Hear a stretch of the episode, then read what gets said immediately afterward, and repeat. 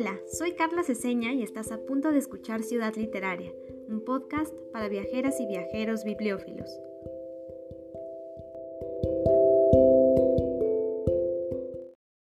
Como mujer, mis propias experiencias urbanas cotidianas están profundamente marcadas por el género.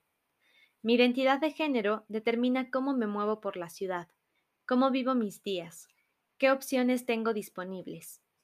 Mi género es algo más amplio que mi cuerpo, pero mi cuerpo es el sitio de mi experiencia vivida, allí donde se cruzan mi identidad, mi historia y los espacios que he habitado, donde todo eso se mezcla y queda escrito en mi piel. Mi cuerpo es el espacio desde donde escribo. Es el espacio en el que mis experiencias me llevan a preguntar cosas como ¿por qué el cochecito no entra en el tranvía? ¿Por qué tengo que caminar un kilómetro de más para llegar a casa solo porque el atajo es demasiado peligroso? Les acabo de leer un pedacito del ensayo Ciudad Feminista, la lucha por el espacio en un mundo diseñado por hombres, escrito por la geógrafa canadiense Leslie Kern, porque en este episodio reflexionaremos con dos integrantes del proyecto Cines por Morras sobre cómo los libros o publicaciones independientes pueden tener un impacto en nuestras urbes. Para ello, nos acompañan Poli Espitia y Abril Reina, pero antes de empezar a platicar, les presento a nuestras invitadas. Poli es ilustradora, editora, diseñadora y encuadernadora, egresada de la licenciatura en Diseño y Comunicación Visual. Además, tiene un diplomado en experiencias editoriales en la Academia de San Carlos. Abril es lectora y escritora, egresada de la licenciatura en Ciencias de la Comunicación. Tiene interés en las ciencias sociales, los festivales de cine y el feminismo. Bienvenidas, Poli y Abril, y muchas gracias por estar aquí. Muchas gracias por la invitación, Carla. Y muchas gracias por el espacio. No, gracias a ustedes. Estoy muy contenta por tenerlas en Ciudad Literaria, así que empecemos. Primero cuéntenos, por favor, qué es un fanzine o sin. bueno, eh, es como o sea, como que el fanzine tiene una larga historia porque sí podemos decir que empezó como con el área de la ciencia ficción, pero yo considero que responde más a un término de autopublicación. Y estando en el campo de la divulgación y la difusión de información, em, que pues lo pueden retomar como para comunicar ideas, trabajos, investigaciones de una forma rápida y directa a un bajo costo. Ok, y yo creo que el ser una forma de autopublicación es bien importante porque eh, pues gracias a ello se tiene una gran libertad tanto en forma como en contenido. Además, un fanzine es una mezcla de palabras interesantes porque se conforma de fan, fanático o fanática, y sin, que viene del inglés magazine, revista. Entonces, por si nunca han visto uno, imaginen que son pequeños libritos independientes que a veces se distribuyen de forma clandestina, de mano en mano, em, hablan de temas muy diversos, desde el arte, cine, música, hasta cuestiones políticas. Y en el caso de Sins por Morras me parece increíble porque ustedes buscan visibilizar diversos temas con perspectiva de género, así que por favor cuéntenos cómo nació su proyecto y quiénes lo conforman. Mm, el, e, el, proyecto inició como, en realidad era inicialmente un mapeo nada más del, del acoso a mujeres lesbianas y bisexuales. Este, de eso se trata nuestro primer fanzine que se llama La Guía Rosy, La Calle es Nuestra. Entonces eh, había como un sentir incómodo, un malestar sobre estas situaciones de acoso en la Ciudad de México e inicia como un mapeo inicialmente de experiencias que han vivido diferentes mujeres y a partir de eso a Poli se le ocurre hacer un fanzine. Eh, Poli estaba más familiarizada con este formato que, que el resto del equipo y entonces fue así como decidimos hacer un fanzine, ¿no? Pero en realidad Poli como que tenía más en claro cómo iba a ser un fanzine, nos mostró eh, las posibilidades que podía tener el, la publicación y nosotros como que ahí fuimos pasito a pasito atrás de ella. Este, y bueno, pues la formación de todas es diversa. Eh, somos cinco integrantes. Eh, tres estudiamos en la Facultad de Ciencias Políticas de la UNAM, en formación en Ciencias Sociales, y Poli, que estudió eh, diseño y comunicación, que le sabe a todo eso de lo editorial y le sale muy bien. Y más tarde se unió este, Mariana Roma, que también es artista e ilustradora, eh, y también otra de las compañeras de la facultad, que hace tanto cuestiones de investigación y redacción como hace ilustraciones también, le gusta eso. Entonces, de, de, esa manera está conformada nuestra, nuestra equipa. Son increíbles, yo justo las encontré por la guía Rosy, que además el nombre es fantástico porque se inspira en una herramienta editorial y cartográfica muy icónica de nuestra ciudad, ¿no? Sí, pues un poco justo hace alusión a lo que era la guía Roji, pero pues que la guía roja estaba muy, muy pensada para los hombres, ¿no? Incluso el simbolito es un, es un hombre con los ojos vendados y entonces la guía Rosy busca ser una guía para las mujeres, ¿no? Y, y esto pues rompe muchas ideas sobre que las mujeres van a tener un acceso a la ciudad y que las mujeres van a ser guiadas en él, pero no se van a mover de la misma manera que los hombres. Entonces, sí, como que es entre chiste y provocación a lo que fue la guía Roji, que además era muy conocida, ¿no? Quizá en los últimos 10 años no tanto, pero a mí todavía me tocó de, de chica, como que mi papá me la diera en la carretera y iba jugando con ella y así. Ay, qué bonito. Pues está muy atinado el nombre y también el formato, porque precisamente el que sea un sin que a través de mapas, de ilustraciones, de diseño editorial, eh, aborde un tema tan rudo, pues nos habla también de las posibilidades que tienen este tipo de publicaciones para impactar una urbe o incluso nuestra sociedad.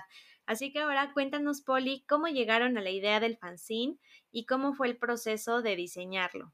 Mm, pues es que a mí me pareció muy importante que el mapeo que estaba haciendo Ana, que en realidad fue una publicación de Facebook, como para que las chicas contaran sus experiencias eh, de agresión en la calle, eh, me pareció un tema importante a tratar, que se pudiera materializar, que se pudiera compartir, que no nada más se quedara en una publicación o en un mapa en Google Maps, sino que también pudiera ser un objeto que pudieras compartir con tu tía o que también puede ser un objeto de, como un objeto punk, porque el sin tiene mucha esta alma de ser punk.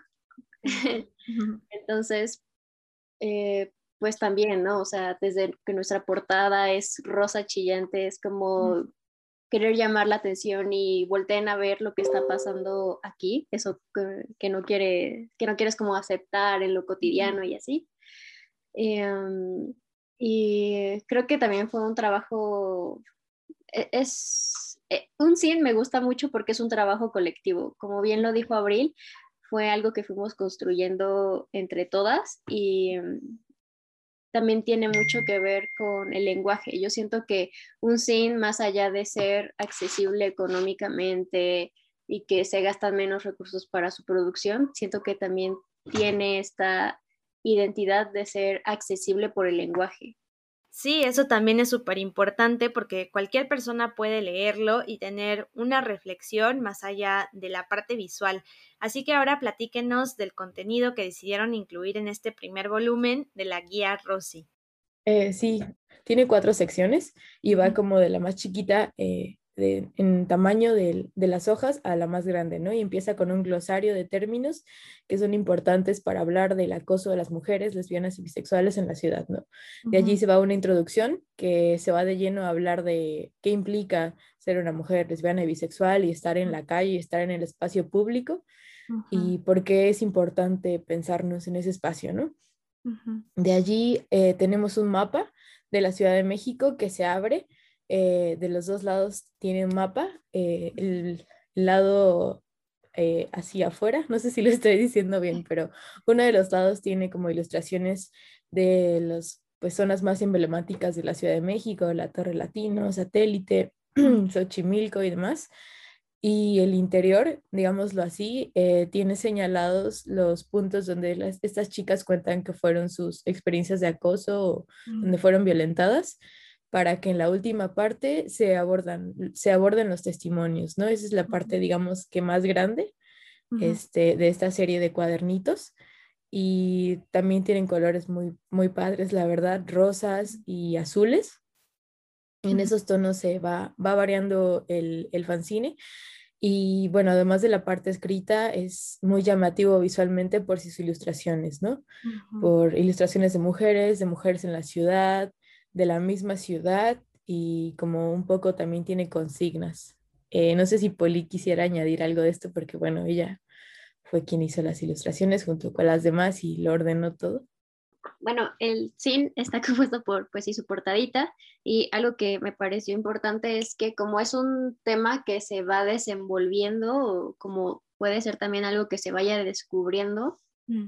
está dividido por, por secciones, cada por pequeños librillos y cada librillo es de diferente tamaño. Entonces tenemos el primer librillo que es este un glosario el segundo librillo que viene una introducción y la parte teórica del cine, y el tercero que es el mapa que se desdobla, que como bien lo dijo Abril, tiene una parte con eh, partes de la ciudad y otra parte eh, que es el mapa del distrito, distrito federal, ahora Ciudad de México, señalando los puntos de donde están los testimonios que las chicas nos compartieron y el último que es una conclusión de los testimonios y pues de toda la investigación que eh, se aventó Ana y Abril y los, este, y los testimonios.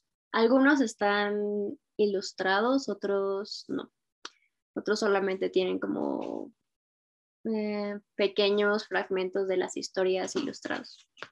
Esta parte de los testimonios me parece un acierto muy grande porque creo que a veces tendemos a hablar de la ciudad de una forma romántica o turística, donde resaltamos eh, lo más bonito, lo más cultural, la historia o las típicas listas de cinco restaurantes que no te puedes perder o cosas así, pero no nos damos cuenta que existe esta otra cara de la urbe donde tristemente suceden estas historias de acoso y de violencia por tu orientación sexual además y creo que eh, pues su trabajo es un primer paso para ser conscientes y hacer algo, ¿no?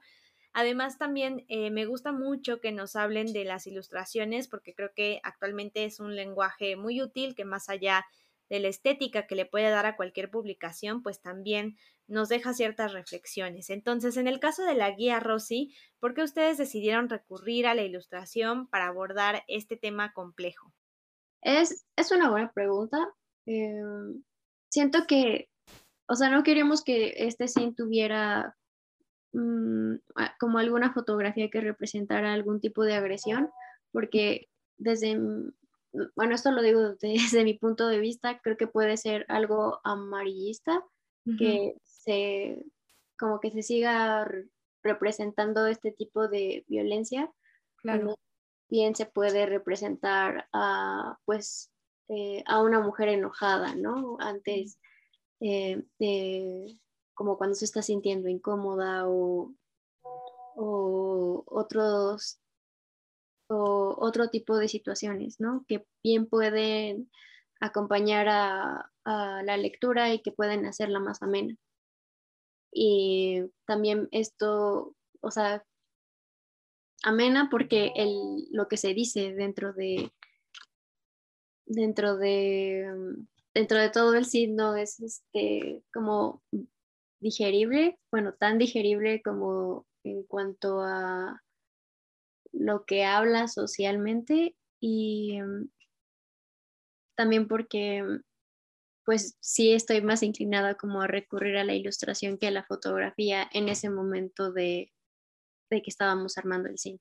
Sí, no, yo creo que es una eh, decisión interesante también porque la ilustración, sobre todo en nuestros días, también ya se está utilizando para, eh, pues, ámbitos políticos, ¿no? No solo para representar la realidad sin ser amarillista, como dices, sino también como para llamar la atención de otros públicos mucho más jóvenes que a lo mejor a veces por ser temas tan densos no se acercan a este tipo de información, ¿no? Cuando es tan importante y sí deberían acercarse. Entonces, yo creo que ese es un acierto de este trabajo que me parece eh, pues muy necesario y también pues ahora tú cuéntanos Abril desde la parte eh, del contenido, de lo escrito, tú eh, de qué forma crees que puede influir un trabajo como este en la Ciudad de México o en cualquier otra ciudad, porque también ya se han visto en otras ocasiones como los SINS pues ayudan a difundir estas ideas, ¿no? No solo aquí en nuestro país.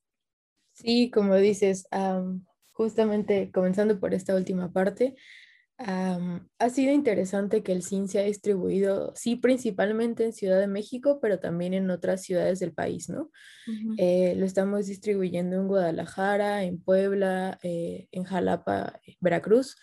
Este, me parece que esas son las tres principales ciudades fuera de la Ciudad de México. Y justo pues el fanzine retoma solo la Ciudad de México, ¿no? Pero ha sido muy padre que las chicas, sobre todo chicos también, ¿no? Personas no binarias, pero sobre todo las chicas hayan, se hayan interesado por este contenido, aunque no sea su ciudad, ¿no? La Ciudad de México, porque creo que habla de un problema, que es eh, la aceptación de las parejas eh, del mismo sexo, de las parejas de mujeres en el espacio público y todo eso, ¿qué implica? ¿Qué implica ser mujer en el espacio público? Pues tenemos ideas generales desde nuestra experiencia como mujeres, pero ahora como en pareja, demostrando nuestras relaciones, o sea, desplegando nuestras relaciones en el espacio, pues ya te pone, te pone en otra situación, te pone en situaciones de riesgo muchas veces. Y entonces creo que justo el, el contenido de del fanzine buscaba hacer pensar eso, ¿no? Como qué implica esto, por qué se nos ve mal, por qué puede verse mal esto, este, y por qué es más, de, más común de lo que se cree, ¿no? O sea, se, es consciente o quizá no extraña eh, la discriminación a la comunidad en general, pero qué implica particularmente para las mujeres, eh, por qué no es aceptado, por qué o es rechazado por un lado como algo asqueroso o algo desagradable, eh, por qué se cuestiona la, sexualidad de las mujeres, ¿no? ¿Por qué se cuestiona la identidad? Como uno de los testimonios retoma algo así como de, yo sí te voy a ser mujer o como un ¿qué implica que un desconocido te esté cuestionando así de la nada, ¿no? Porque estás con tu pareja y de la nada se atreva a interrumpir tu espacio, e interrumpir lo que estás eh, tú haciendo, teniendo, platicando con tu pareja para decirte como, yo sí te voy a hacer mujer, o sea, eso es terrible, eso es súper violento, ¿no? Entonces es como un poco lo que busca explorar el fanzine, ¿no? Y, también la sexualización, que uno de los malestares principales que, que, motivaron el fanzine era eso, o sea, a una de las compañeras un poco querían verla besándose con su pareja en una calle de la Ciudad de México y dices, oye, qué, ¿qué es esto? O sea, no estoy aquí para ti, no soy ningún espectáculo. Mi pareja y yo no somos, no estamos aquí por ti, ¿no? Y no tenemos, o sea, parece que no hay escapatoria, ¿no? Como que siempre somos el espectáculo, y sobre todo de los hombres, y como la pornografía ha hecho que las relaciones de mujeres se normalicen solo para el consumo masculino, para un consumo sexualizado.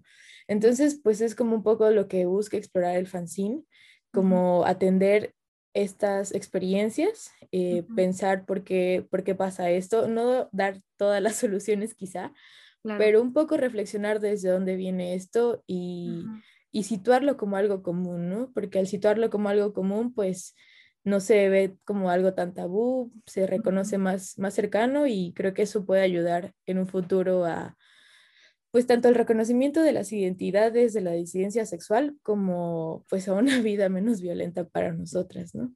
Sí, sí, totalmente. Me parece súper acertado también esta parte porque a mí me impresionó muchísimo justo que decidieran incluir estos testimonios porque no solamente estamos viendo lo que ya comentas, Abril, sino también lo común que es, no solamente en Ciudad de México, sino también en otras ciudades y creo que esto sí puede despertar el que haya, eh, como dices, reflexión o incluso que se tomen ciertas acciones que tú ya de cierta manera tengas mapeados estos espacios, igual para que tengas cuidado, yo qué sé, o sea, como que sí te invita a reflexionar y a pensar, y creo que esa es la importancia eh, de lo que ustedes están haciendo. Ya por ahí nos adelantaste un poquito cómo se está recibiendo este proyecto, pero cuéntenos también, pues, eh, cómo ustedes lo, lo han tomado, qué se llevan de hacer este, este fanzine y qué les han dicho otras mujeres que se han sentido identificadas o que han podido acceder a su trabajo. Bueno, a mí me, ha dejado desde el reconocimiento hacia la sexualidad, porque pues también pienso que el glosario le puede servir a alguna, mm. alguna niña que está como experimentando su, su, orientación sexual y que puede identificarse leyendo los conceptos que tenemos en, en el glosario puede identificarse y sentirse completamente validada y también que pueda entender de que si llega a sufrir algún tipo de acoso o agresión en los espacios públicos, pues que esté completamente segura de que no tiene ninguna culpa mm. eh, sobre ello. Sí, sí, totalmente. ¿Y tú, Abril, con qué te quedas de la guía Rosy?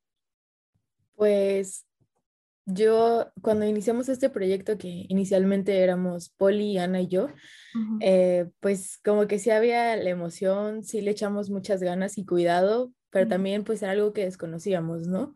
Y entonces ahora, muchos meses atrás, casi año y medio después de que, bueno, un año de que salió, pues ha sido muy padre todo este viaje, ha sido muy padre trabajar juntas y creo que mi recomendación sería eh, escribir o hacer lo que sea, bueno, no, a mí porque me gusta escribir, ¿no? Pero no sé, lo que las mujeres más se les dé o les interese hacer, pero un poco desahogar las inquietudes que tengan, ¿no?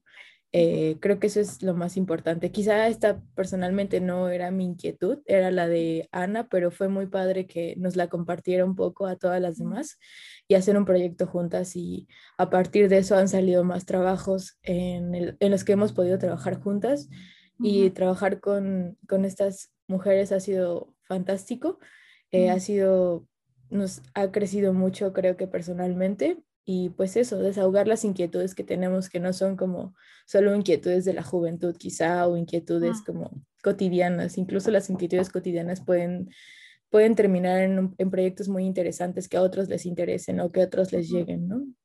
Eso. Sí, estoy de acuerdo contigo y qué bueno que menciones eso porque también pues sé que ustedes han hecho algunos talleres y otras actividades porque ahorita también sé que las agarró la pandemia, bueno, ya tiene como dices un año este proyecto, pero cuenten, cuéntenme también pues eh, cómo se han adaptado a este entorno digital, qué otro tipo de actividades han realizado y además de la guía Rosy, pues qué otras publicaciones tienen pensadas para el futuro y sobre todo los temas, también compártanos un poquito.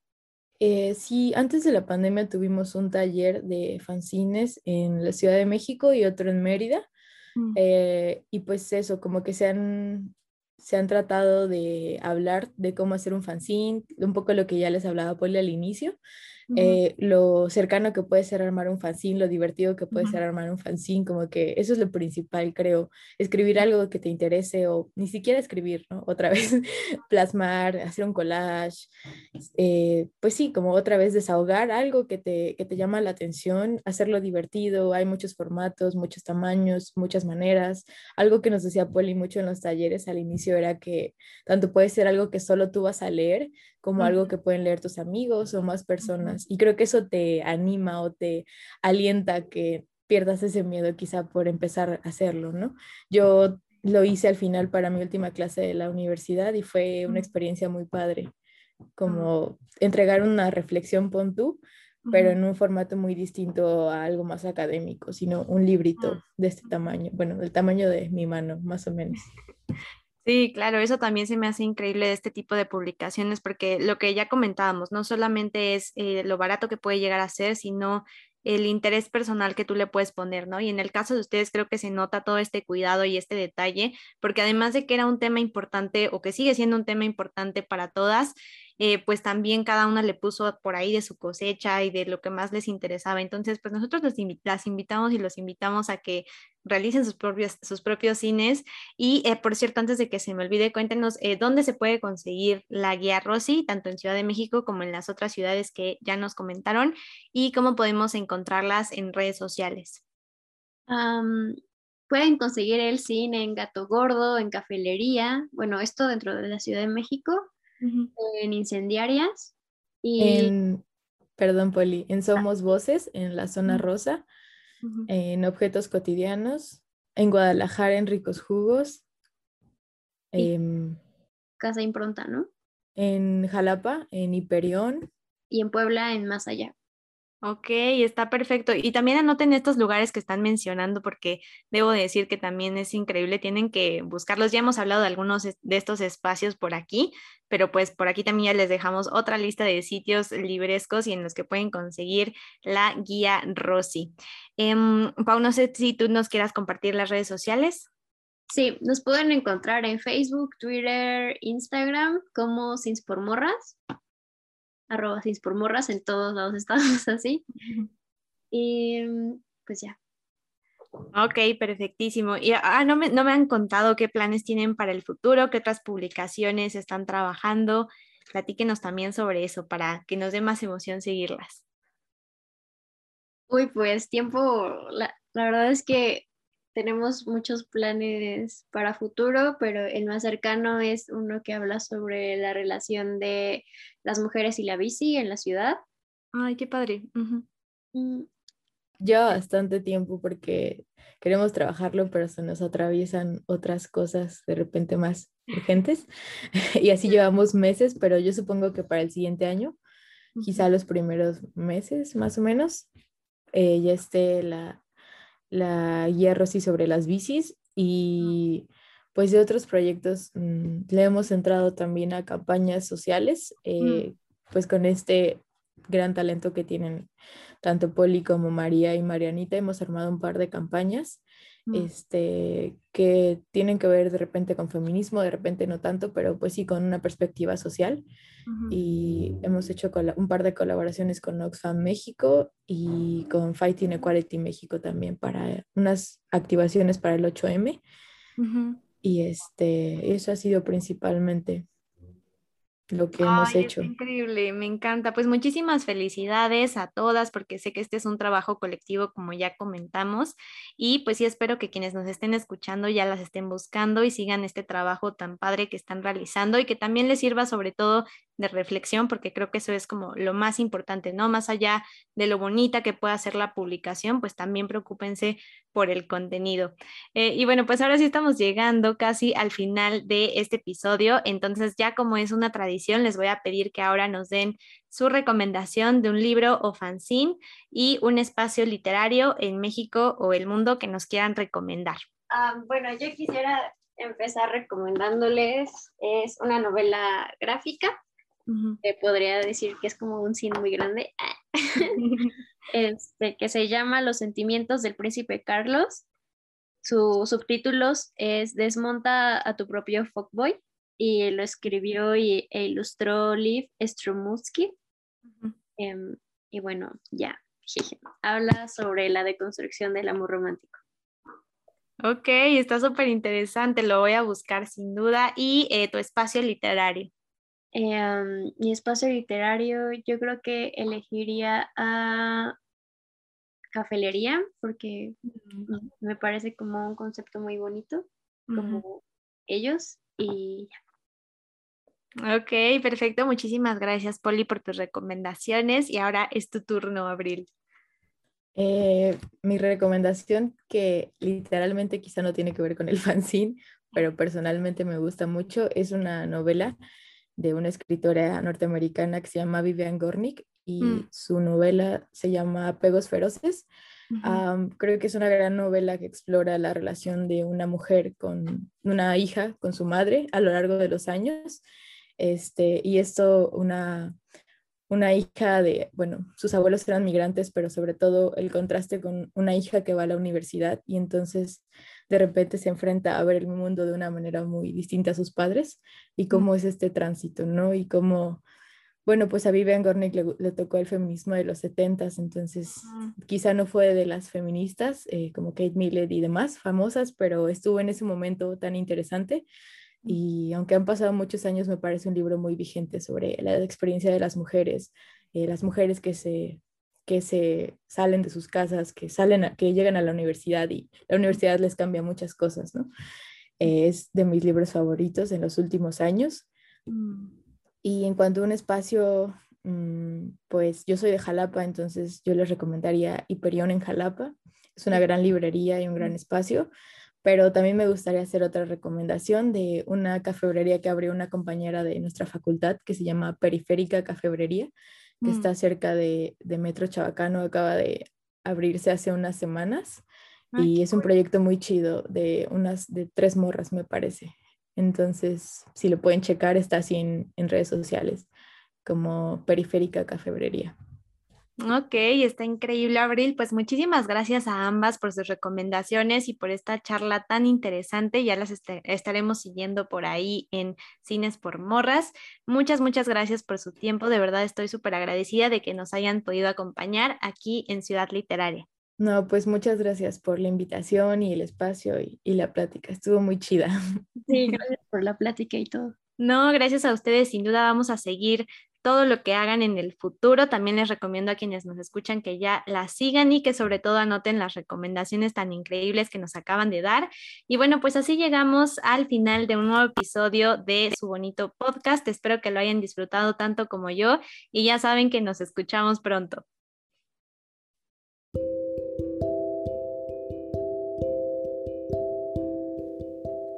Si quieres ser parte de nuestra comunidad, búscame en Facebook e Instagram como arroba Ciudad Literaria CDMX y no te pierdas nuestro próximo episodio.